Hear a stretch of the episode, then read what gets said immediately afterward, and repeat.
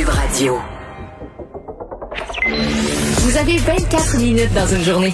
Tout savoir en 24 minutes. Pour s'informer et comprendre en 24 minutes, ici Mario Dumont, en compagnie d'Alexandre Dubé, des studios de Cube Radio, la station d'affaires publiques de Québecor. Voici Tout savoir en 24 minutes. Tout savoir en 24 minutes. Cube Radio. Oh, que c'était une journée chargée d'actualité aujourd'hui, Mario, Oui. en provenance de Québec. Des gros dossiers. Le premier, c'est cette mini-réforme du réseau de la santé. Monsieur Legault a même parlé d'une petite révolution. C'est ce qui a été annoncé en début d'après-midi. Je trouve que ces mots-là sont euh, à la fois exagérés et pas exacts. Pour moi, là, je vois plus ça comme une corvée. Là. Tu sais, à un moment donné, tu dis, euh, t'as un problème que tu traînes, là, tu dis une fin On de donne semaine- un grand coup. Tu dis, c'est exactement, une fin de semaine, là, ça peut plus être ça. Fait que tu fais venir ta famille, les oncles, les tantes, tout le monde, là. On faut, faut rénover, faut arranger, faut nettoyer. Et je trouve que c'est un peu ça, là. On met l'argent sur la table, on met l'effort, puis on dit là, on n'a pas le choix. on, on- on est tenu à, on est tenu à régler ce problème de main-d'œuvre là. On donne un grand coup. Moi, je l'ai perçu comme ça. Mais j'ai- J'aime ton image, c'est clair. Puis euh, c'est un plan qui coûtera quand même un milliard hein, parce qu'on a allongé de l'argent. Résumons là, ce qui s'est dit. Essentiellement, euh, il y a des primes de 15 000 dollars qui seront euh, qui seront offertes aux infirmières qui travaillent déjà à temps plein dans le réseau de la santé. Ça, c'est dans un premier volet. Il y a un autre 12 000 pour tenter d'attirer les infirmières qui sont allées travailler dans le privé, les infirmières qui ont pris leur retraite, par exemple, et on ne donnera pas tout d'un coup, c'est-à-dire on va donner le tiers du montant à la signature et le deux tiers après un an de service de ce côté-là. Puis on, on- on comprend que c'est c'est une prime là, ça arrive une fois là. Ça sera pas récurrent d'année en année. Euh, et on veut aussi donner davantage d'argent pour ceux et celles qui iront travailler dans les régions aussi plus problématiques. Là, il y en a cinq là, qui sont identifiés. On sait que ça va mal en Outaouais, en Abitibi-Témiscamingue, sur la côte nord, dans le nord du Québec et pour tout le secteur Gaspésie-Île de la Madeleine. Maintenant, l'autre l'autre enjeu important, c'était au niveau euh, de la tâche des, euh, infirmières. On, on reviendra au temps supplémentaire obligatoire dans un instant, mais pour ce qui est des embauches d'agents administratifs, on va en embaucher quand même euh, de façon considérable 3000. Question d'alléger la tâche parce que les infirmiers et infirmières disaient, compliqué, là, on prend à peu près 30% de notre temps à remplir des paperasses. Alors, le pari que le gouvernement fait, ben c'est que, OK, on va embaucher des agents administratifs qui, ont- qui vont remplir des formulaires et on va libérer des heures finalement pour que les, les, les infirmières puissent, puissent Mais travailler. tu sais que ça, c'est bien, c'est très- c'est Mhm. tout à fait logique. Mais on est dans une pénurie de main-d'œuvre où Ah c'est oui. vrai que c'est vrai qu'être infirmière, là, c'est une, c'est une formation, c'est une compétence très précise. Mais des agents administratifs, là, à mon avis, euh, t'en trouveras pas si facilement que ça. Oui, probablement un peu plus que des infirmières, mais Mhm. à mon avis, c'est pas en criant ciseaux que tu vas dire agent administratif puis que tous les postes vont être comblés non plus. Non, non, ils vont pas apparaître comme par magie, là. C'est un gros, gros, gros défi. oui. Tout ce que le gouvernement propose est logique. Beaucoup d'argent sur la table. Ça peut pas ne pas marcher du tout parce que, je veux dire, il y, y a assez d'incitatifs. Il y a des gens qui vont, il y a des gens qui vont y aller, là. Est-ce qu'il va y en avoir assez? Puis est-ce que toute l'espèce de mécanique, parce que on espère que là, en faisant entrer ces nouvelles ressources, ça va amener plus de plus de personnel de telle sorte qu'on n'aura plus besoin de surcharger ceux qui sont là de temps supplémentaire obligatoire. Donc que là, tout le monde va venir plus heureux. Mais des fois, c'est pas établissement par établissement, est-ce que ça va se passer aussi bien, puis de façon aussi simple, puis que les gens vont rester, parce que là, ce qu'il est présumé, c'est qu'on te donne le gros chèque la première année pour te convaincre de faire le saut, là, de, Ouais. de revenir. Et qu'après ça, ben, tu vas être heureux. Parce qu'il y aura plus de temps supplémentaire obligatoire, parce que l'atmosphère de travail va être meilleure, parce que, tu sais, pour toutes ces, parce que la nouvelle convention collective va entrer en vigueur, et qu'il y a les- des augmentations de salaire. Fait qu'on dit tout ça mis ensemble, les gens vont être plus heureux, donc euh, ces problèmes d'infirmières qui quittent, on les vivra plus. Je, écoute, je l'espère, là. Je, je, je l'espère de tout mon cœur. Mais je trouve qu'il y a beaucoup de si, si, si optimistes là-dedans. Mais en même temps, euh, une fois que j'ai tout dit ça, est-ce que j'ai mieux à proposer? La réponse, c'est non.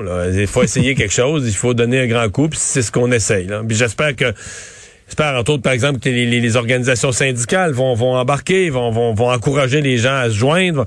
J'espère qu'il va y avoir une espèce de mouvement d'entraînement pour euh, au moins essayer que ça marche. Là. Il y a eu des réactions, entre autres la Fédération interprofessionnelle de la santé, donc la FIC, s'est dit déçue après l'annonce du gouvernement Legault. Ultimement, ce qu'on dit du côté de Nancy Bédard, c'est qu'on attendait un plan costaud avec des engagements clairs sur les conditions de travail.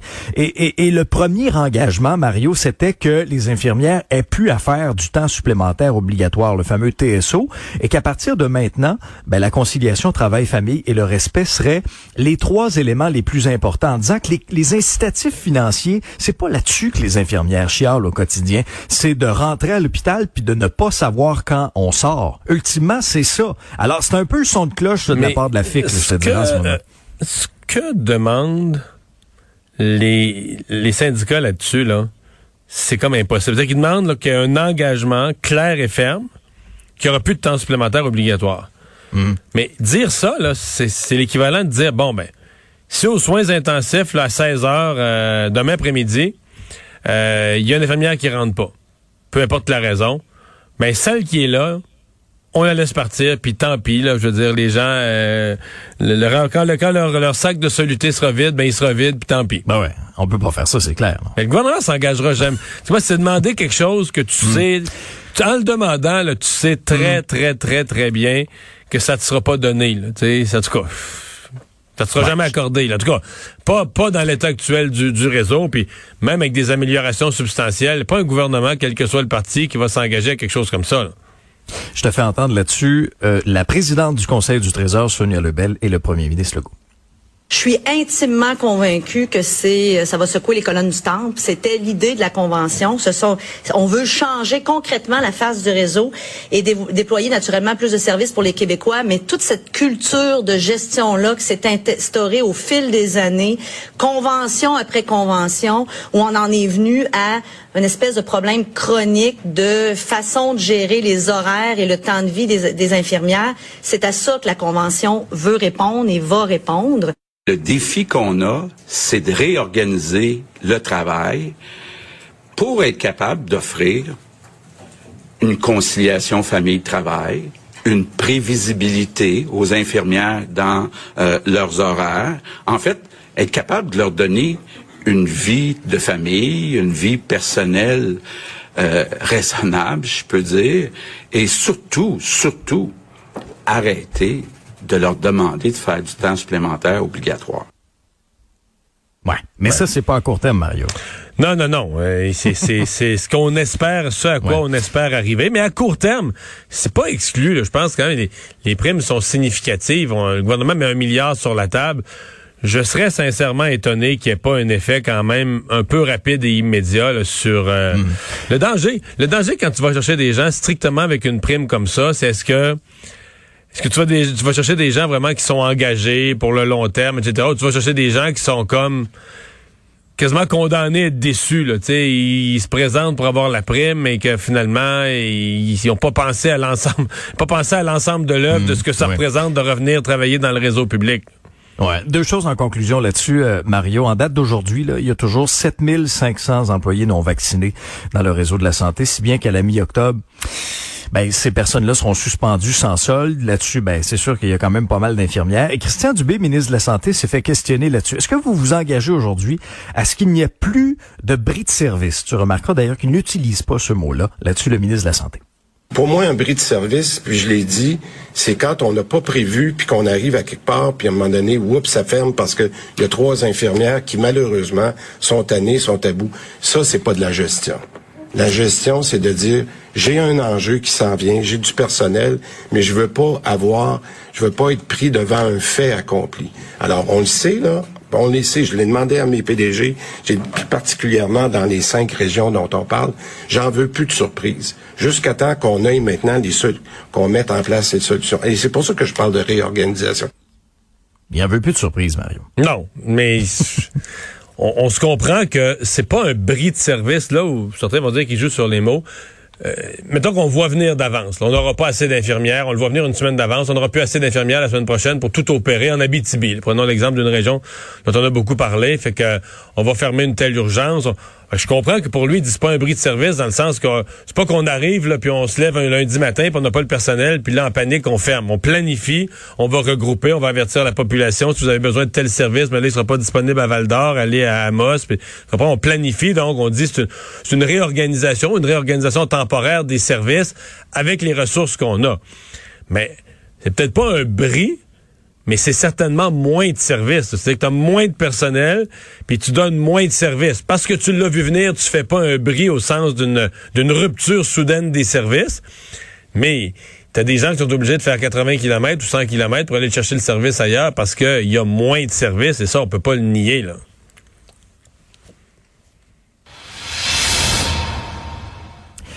Et quand je te disais d'entrée de jeu, Mario, que c'était une grosse journée à, Québec, l'autre gros dossier qui est toujours en cours, je regarde du coin de l'œil, euh, le canal de l'Assemblée nationale, on est toujours en, pleine commission plénière sur le, projet de loi 105 qui vise à encadrer davantage les manifestations, notamment des anti-vaccins, autour, euh, autour des écoles. Mais on élargit ça, là, Mario, autour des écoles, euh, autour des services de garde, des centres de vaccination et de dépistage, tous les établissements de santé. Donc, et, et j'ajoute euh, ils ont ajouté, je pense tout à l'heure, j'ai suivi, moi aussi je suivais les travaux là, avant de rentrer en Les cégeps, exactement. je crois qu'ils ont, à, la suggestion du Parti libéral, ils ont ajouté les cégeps.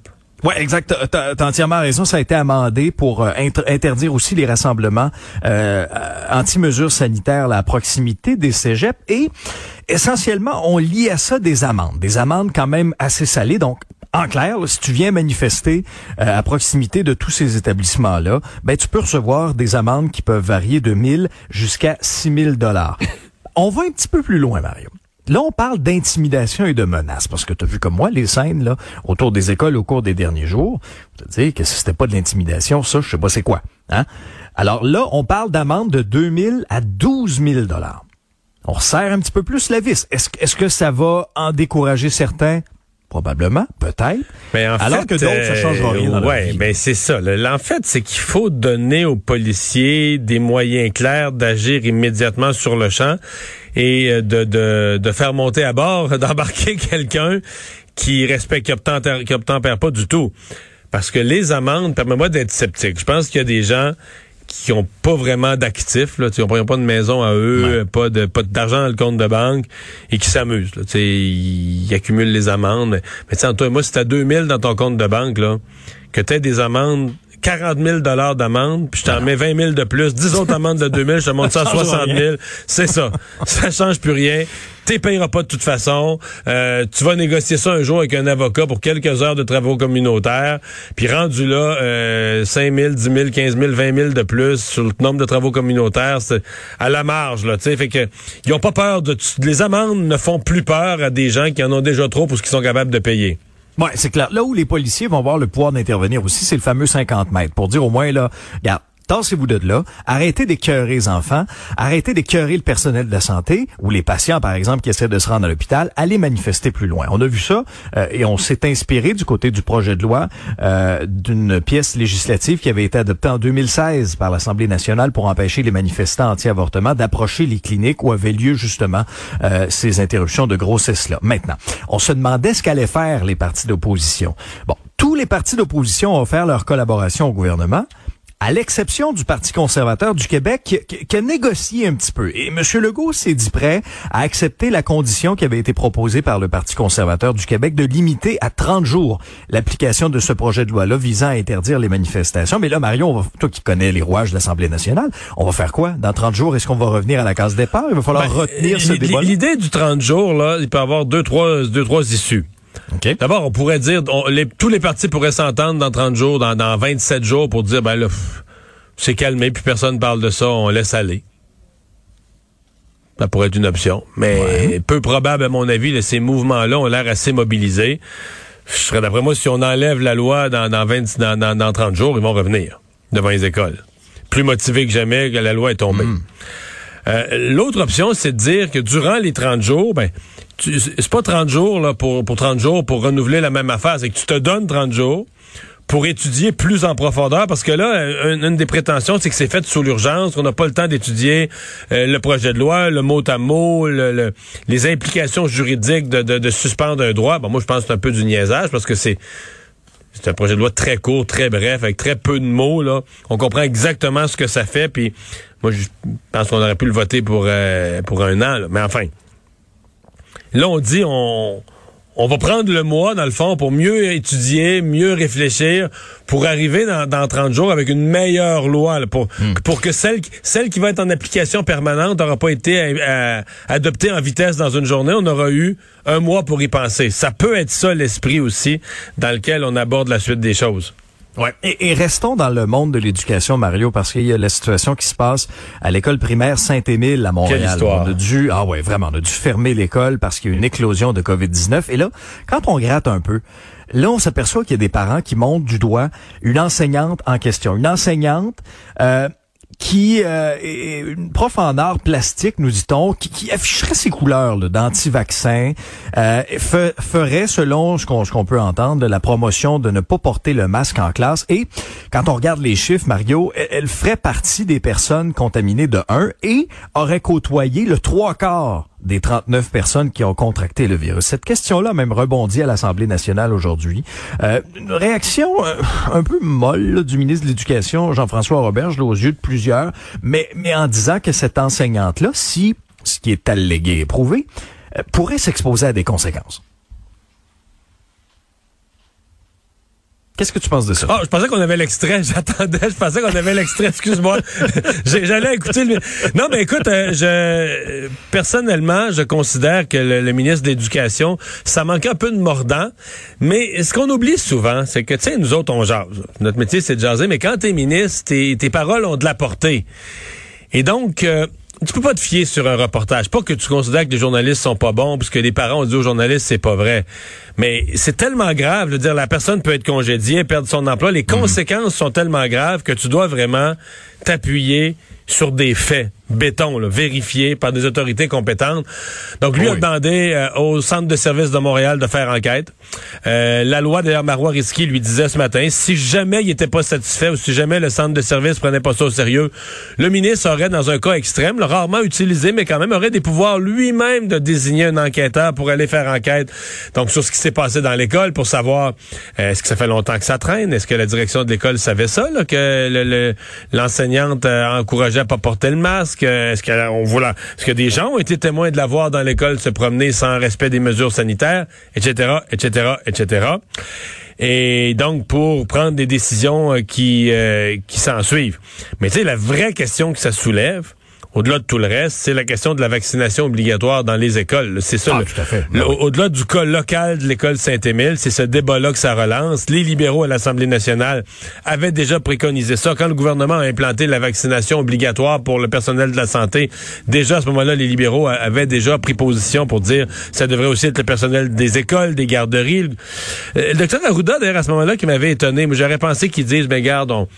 C'est quelque chose qu'on suit, on garde les statistiques à l'œil, on regarde comment ça se passe dans les écoles, le nombre d'éclosions, les contacts. Et il avait plutôt dit non. C'est pas notre intention. Eh bien, il y avait eu quand même une certaine fermeture là, à l'idée que la santé publique recommande la vaccination euh, obligatoire dans les écoles. Donc, on en est là à ce moment-ci.